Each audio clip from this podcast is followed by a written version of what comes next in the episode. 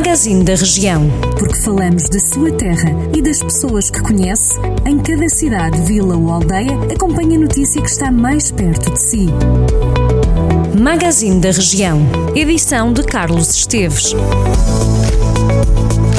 O Centro de Estudos Interdisciplinares do século XX da Universidade de Coimbra abandonou o projeto da rede de centros de interpretação de História e Memória Política da Primeira República e do Estado Novo. Ainda assim, o Presidente da Câmara Municipal de Santa Combadão, Leonel Gouveia, não atira a toalha ao chão e avisa que o Centro de Interpretação do Estado Novo a funcionar na antiga Escola Cantina Salazar, no Vimieiro, é mesmo para continuar.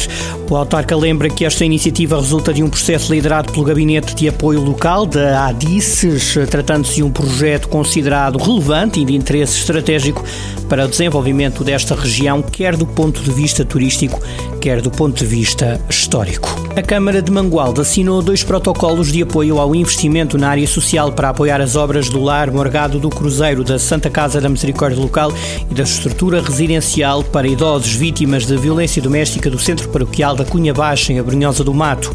A intervenção no Lar Morgado do Cruzeiro será apoiada em cerca de 150 mil euros.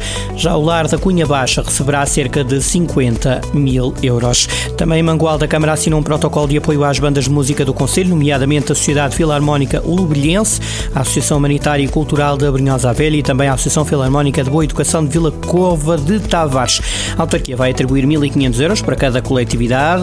O objetivo é ajudar as instituições a fazer face ao atual momento pandémico, contribuindo financeiramente para a manutenção das despesas físicas destas bandas filarmónicas. Fechamos com o orçamento participativo de Oliveira de Frades, que abriu as votações para 10 projetos que concorrem nesta iniciativa.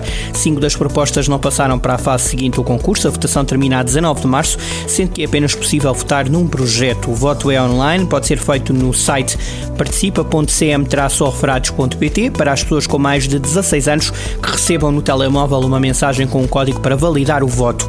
Os projetos estão abrangidos nas áreas da solidariedade e coesão social, turismo, comércio, promoção cultura e património e equipamentos e espaços públicos. São estas algumas das notícias que pode ler em jornaldocentro.pt. Jornal do Centro, a rádio que liga a região.